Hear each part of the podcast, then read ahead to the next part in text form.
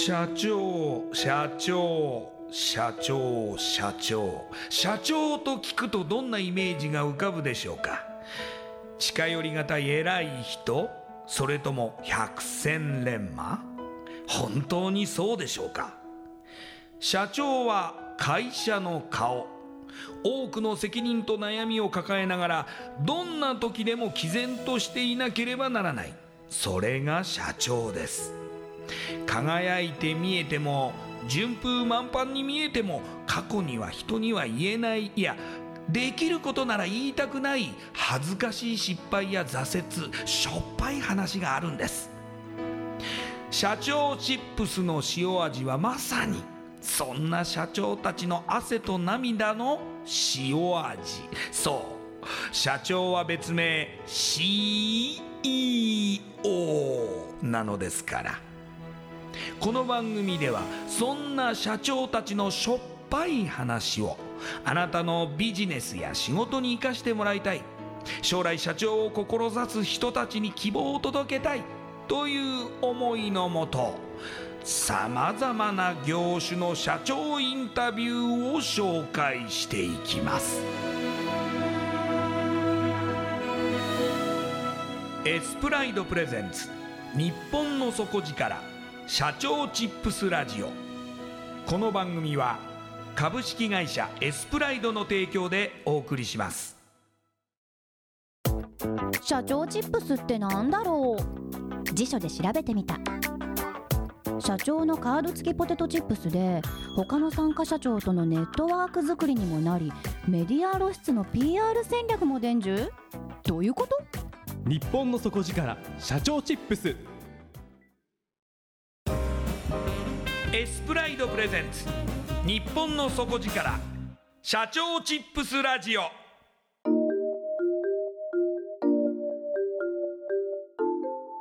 エスプライドプレゼンツ日本の底力社長チップスラジオ。こんばんは社長応援ナビゲーターの西川真理子です。今夜のゲストは株式会社 LMK 代表取締役岡本敦さんです。岡本社長よろしくお願いします。よろしくお願いします。ではまずはじめに私の方から岡本社長のプロフィールご紹介させてください。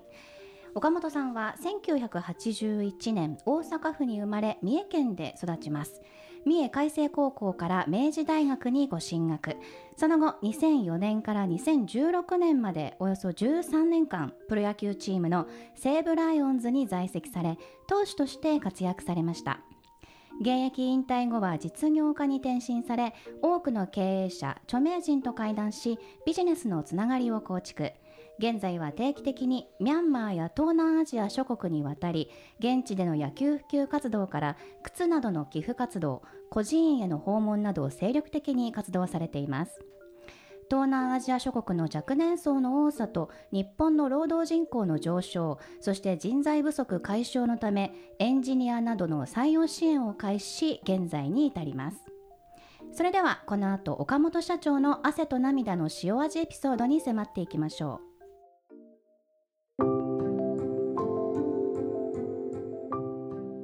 岡本社長、まあ、プロ野球選手として活躍されていらっしゃいましたが、はい、まあ、その甲子園をまず目指して、はい、で三重海星高校の時代には甲子園に実際に行かれたんですかね？はい、2回ほど、はい、行きました。やはり、はい、でもずっと投手として活躍されて、はい、実績を残されて明治大学の方にも野球推薦という形ですか？そうですねはい。うん。で大学でも実績を残されてその後、まあプロ野球の方に、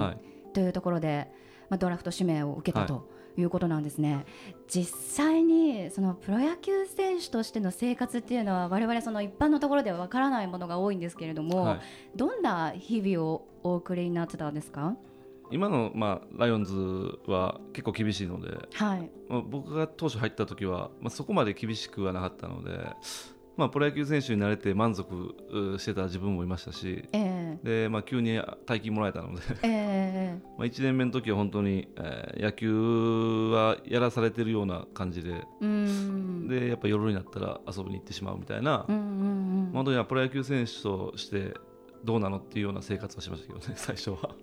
まあでもやっぱりその、まあ、すごい注目を浴びる、はい、まあ、人生にいきなりなりますし、はい、あとは野球というのが、まあ、その好きなことから仕事にもなるわけですけれどもそうですね。そのあたりの中の自分の調整みたいなものもやはり、はい、まあ、すぐにできるようになるようなものなんでしょうか？そこができなかったので本当にその学生の延長上みたいな形で、えー、野球やってたなって今思やめてからまあ考えて思いますしやっぱ本当にそこでちゃんと仕事って切り替えれてる、まあ、もちろん高校生もいますし、まあ、自分はそれができなかったので、まあ、本当そこは、えー、やめてからも後悔してますし、まあ、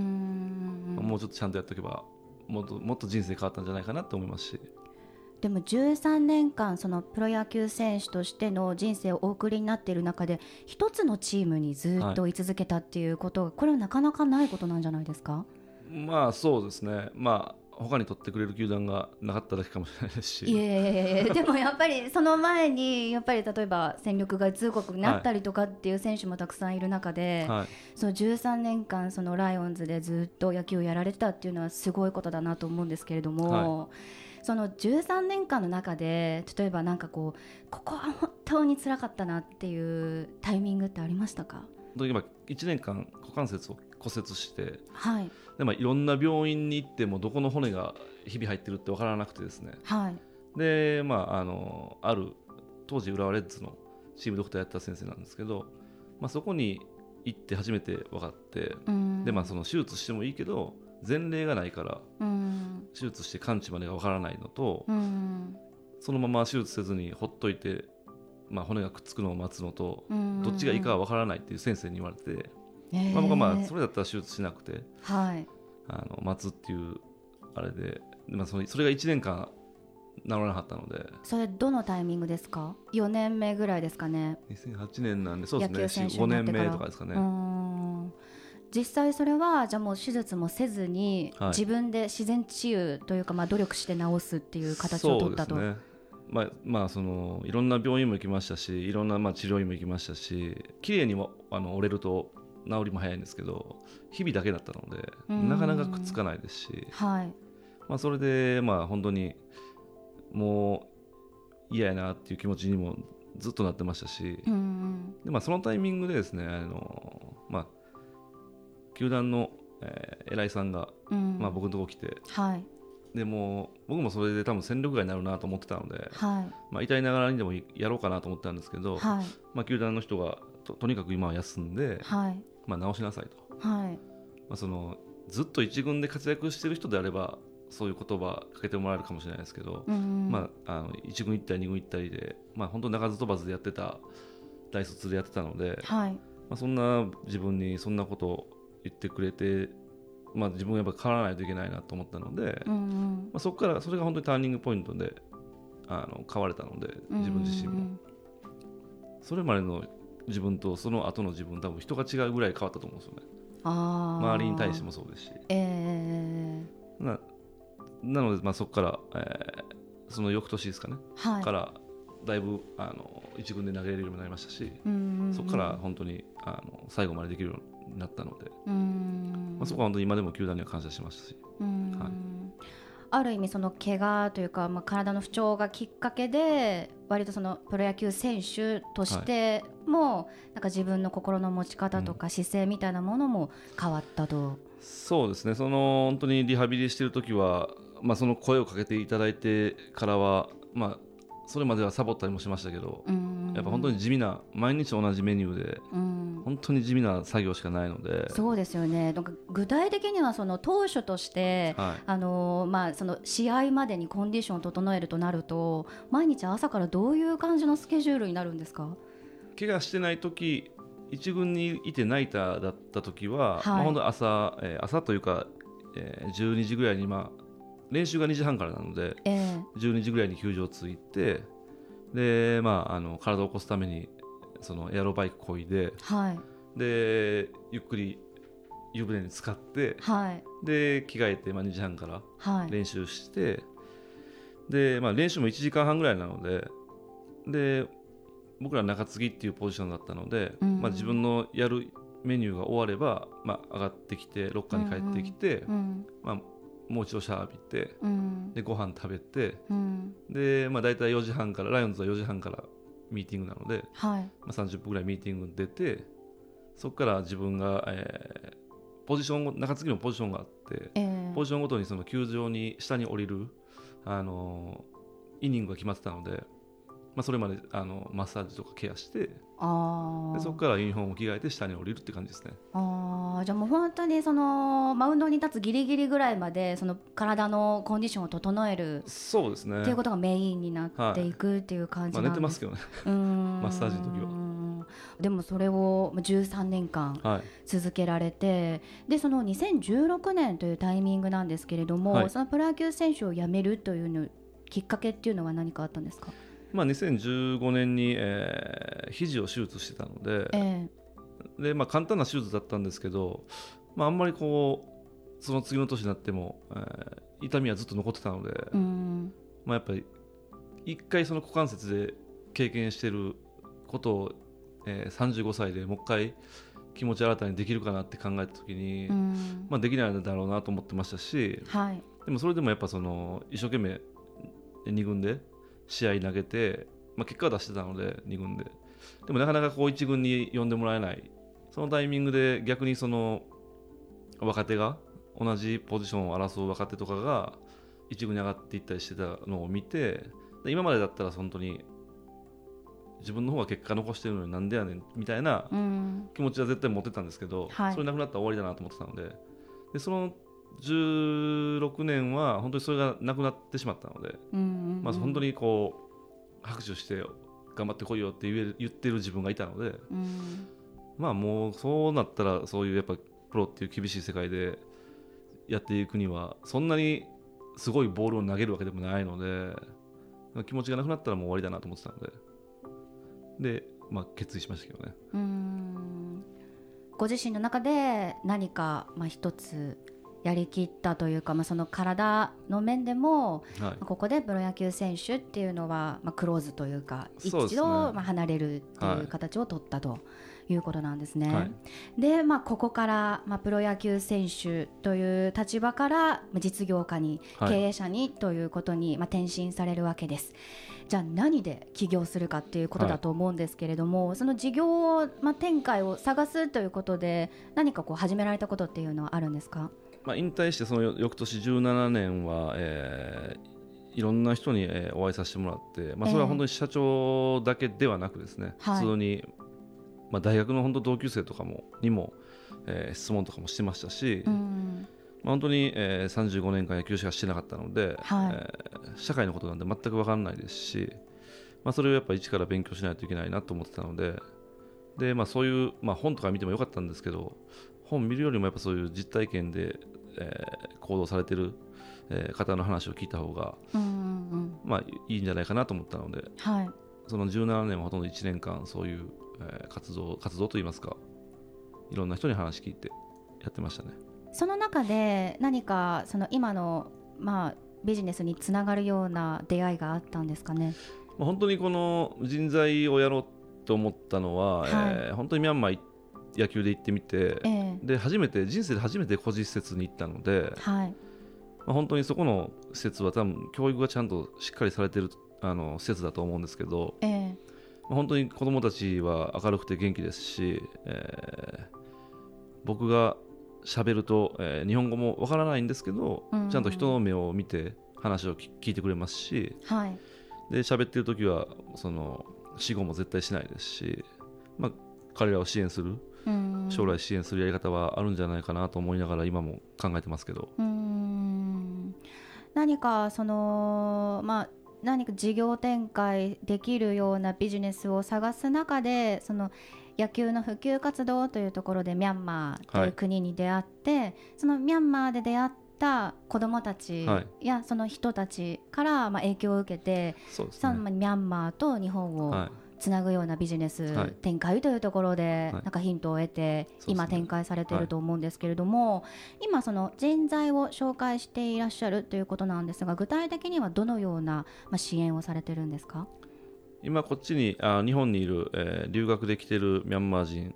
とあと向こうでミャンマーで、えー、働いてる人もそうですし、はい。えー、ミャンマーの大学に通っている学生さんもそうですし、まあ、そういう人たちを、えー、日本の,、あのまあ、日本は人材不足してると思うので、はい。まあ、そういう企業様に、えー、ご紹介しているって感じですかね。はい、またそのまあ、国と国をつなぐというか、あのー、ミャンマーに行きたいという日本企業の進出支援なども行ってらっしゃる感じですよね。はい、いろんなあのつながりがミャンマーでできましたので、はい。まあ、そこであの支援とかもできると思ったので、まあ、そういうやってもらいたいという声があったので、えー、でやる始めましたけど。うん。あの今子どもたちのその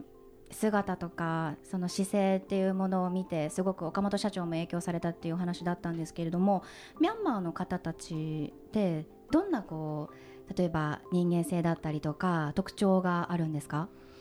まあ、真面目ですし、まあ、真面目っていうのが多分本当一番だと思いますし、はい、まあ、昔のその日本とミャンマーの関係がすごい関係性があったので、えー、まあ、日本人のこと大好きですし、はい。まあ、本当に日本製品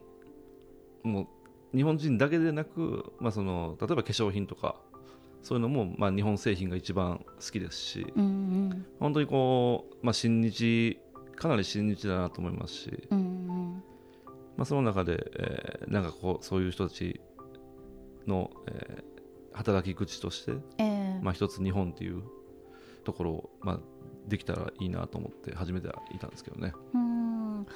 ではそのミャンマーでも例えば日本のことをよく知るような、まあ、環境だったりとか日本語を学ぶ環境っていうのがあるということですか？そうですね、えー、日本語学校は多分おそらくですけど、えーまあ、その昔の寺子屋みたいなそういうのも合わせると多分4500あるんじゃないですかね。そんなにあるんですか、はい、全然知りませんでしたで一応その大学もやっぱ日本語学科もあるので、はい。まあ、日本語に触れる機会は多分多いと思いますしもちろんその日本企業も進出してますし、はい、でもまだまだその雇用っていう部分では、えー、向こうで母数は少ないのでやっぱりこうなかなか就職できないっていう人もいますし、はい、でも皆さんその例えば学生の時にいずれ日本企業に就職したいという思いを持って一生懸命日本語を勉強されているっていう子たちがたくさんいるということですね。そうですね結構多いと思いますね。うんで岡本社長はそのミャンマーの人材を日本企業に紹介される時にどういうルートでその人材を集められてるんですか、まあ、あの現地にミャンマーの現地に、えー、パートナーがいるので、はい、まあ、その国際ライセンスを持っているパートナーなので、えー、まあ、そこで集めてもらうのと、はい、えー、あとは本当に、えー、日本語学校日本人がやってる日本語学校の生徒さんだったりとか、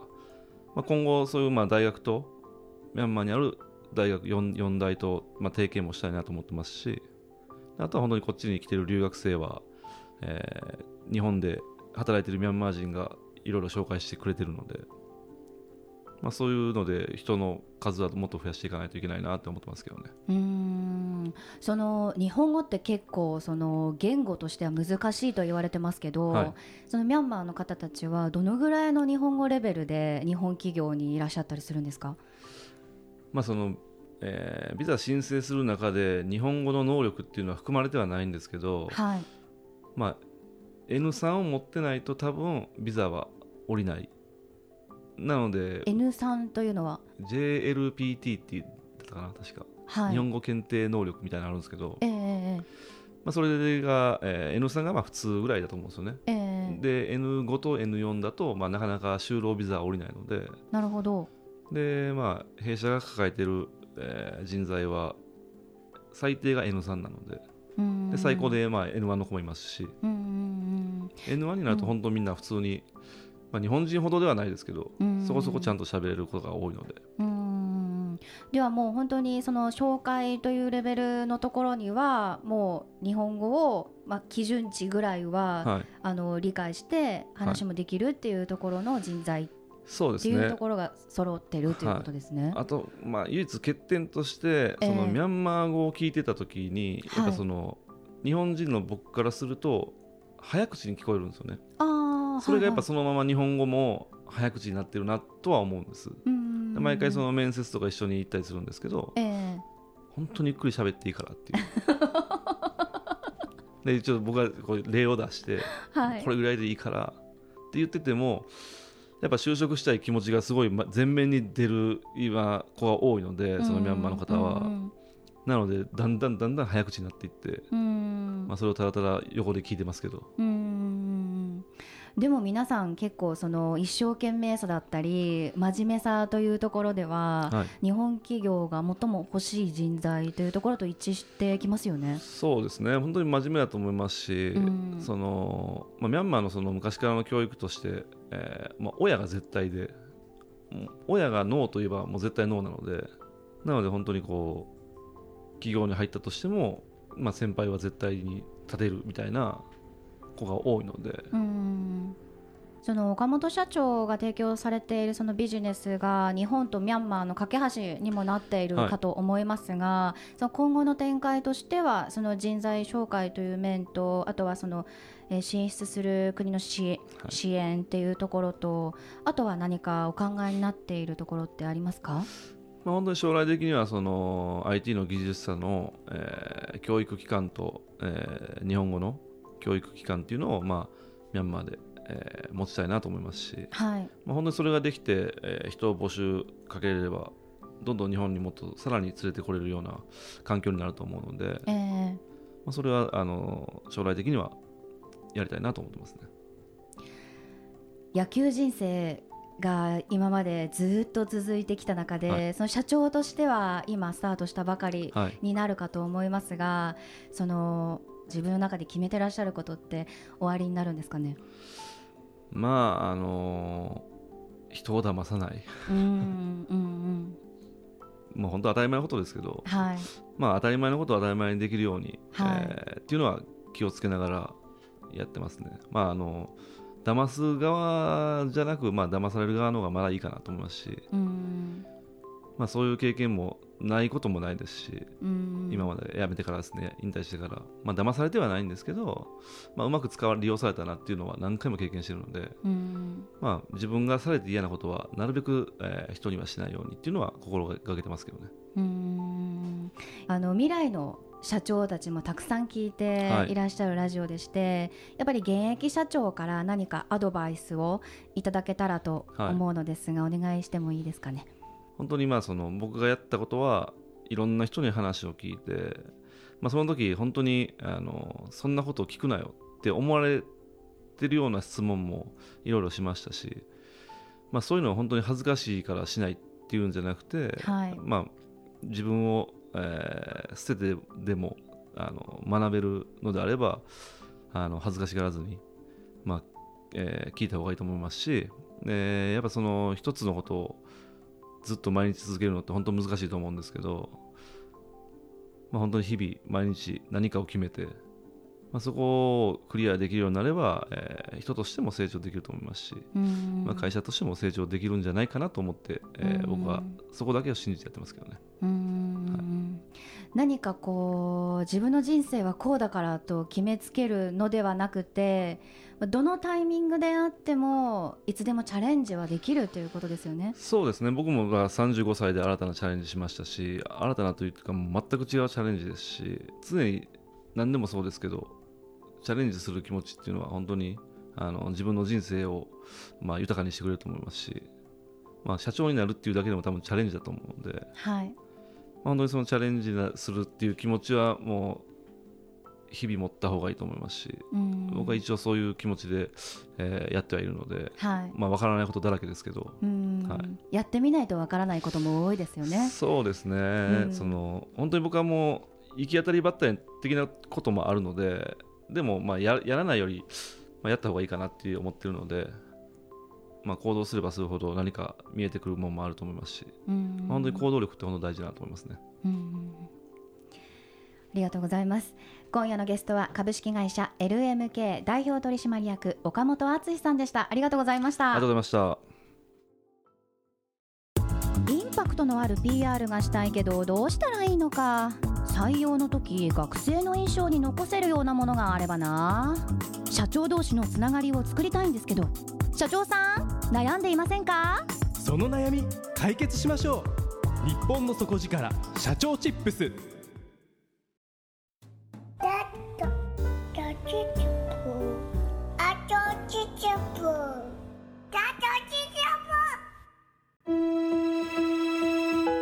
エスプライドプレゼンツ日本の底力社長チップスラジオ。この番組は株式会社エスプライドの提供でお送りしました。